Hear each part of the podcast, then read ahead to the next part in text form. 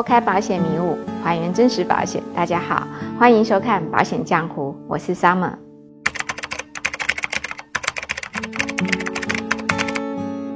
现在大街小巷呢，到处都是骑着共享单车的人。调查显示，有百分之三十七点一二的消费者呢，每周会使用一到三次的共享单车。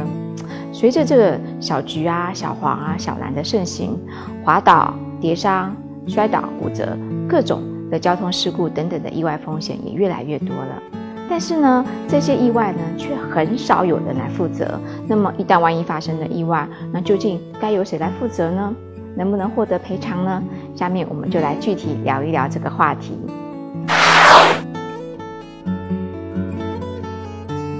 如果呢，我们在骑着小橘小蓝的过程当中发生了事故，首先我们应该要先找的是共享单车的公司来负责，同时第一时间要做好取证报警。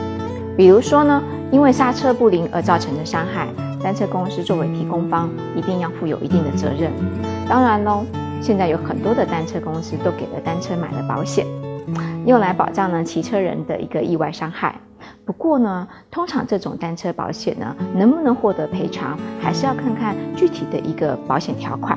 譬如说，摩拜，它的理赔前提是自行车自身原因，也就是说，如果不是自行车本身的问题导致的一个意外，那么是不会理赔的哦。第二个呢，如果是我们购买的保险，那当然就要由保险公司来做负责喽。如果我们自己用户本身有购买人身意外保险的话，那么当发生了意外事故，可以跟保险公司来申请理赔，来保障我们的权益。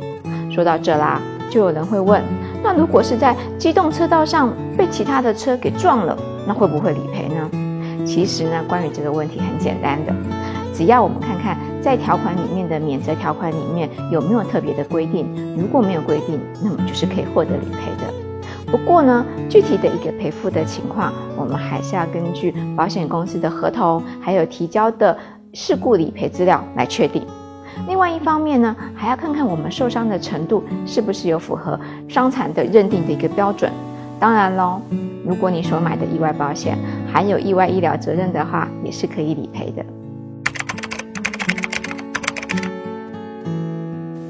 第三，如果骑单车被其他的车辆给撞伤了，那么对方的车主也是要负有责任的。我们举个例啊，李先生呢，他骑着单车在路口呢左转弯的时候，发觉到后面呢有一台私家轿车靠近了，于是呢他就在想说，他要往回折返，想要避开这台私家轿车，但是呢还是避让不及，给撞成了重伤。那么在这种情况之下，第一，李先生可以跟对方私家轿车来要求赔偿的。具体的赔偿的情况呢，要根据对方的车辆的一个交强险，它的一个限额的范围来先做赔偿。那不足的部分呢，再由车主按照责任的比例来分担。因为呢，在这件事情上面，双方都是有违章行为的哦。私家轿车的车主呢，通过的路口，他没有减速慢行，他要负第一的主要责任。而李先生呢，自己呢，骑非机动车在机动车道上横穿。他又没有下车推行，也没有在确保安全之后呢，直接通过，那就要负次要的一个责任。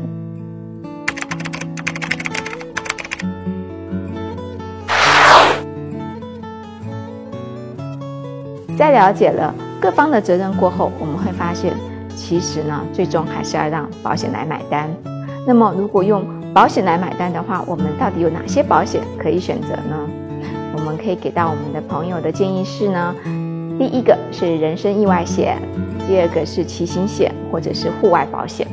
目前呢，在市面上一般的一年期的人身意外险，两百块钱就可以买到三十万的意外身故跟伤残，还有三万块的意外医疗，是不是很便宜？而针对呢，嗯，户外的运动保险，一一般呢就包含了十五万左右的一个意外伤害，两万的意外医疗。十五万的高风险运动等等保障，价格呢也非常便宜，一年期的产品一两百块钱就可以买到。那短期的呢，五天你知道吗？只要二十块钱，一天就更便宜了，只要五块钱就可以拥有了。总而言之，现在呢，共享单车到处都是，您可以看到呢，在街道上面，小橘、小蓝、小黄呢，停得比比皆是，无人监管，各种乱停、乱放、乱开。但是呢，单车的企业又根本就没有办法控制这些不确定的因素，难免会导致更多的一个意外风险发生。那么呢，作为经常骑共享单车的您跟我，就更应该为自己配置一份意外保险来获得保障。好啦，今天这期的共享单车话题我们就说到这喽。您要是对这个话题还有其他的疑问，或者想要了解此类的保险，请扫描我们下方的二维码，关注微信公众号“惠泽保险”，或在节目下方留言和我们交流喽。感谢您的收看，下次再见。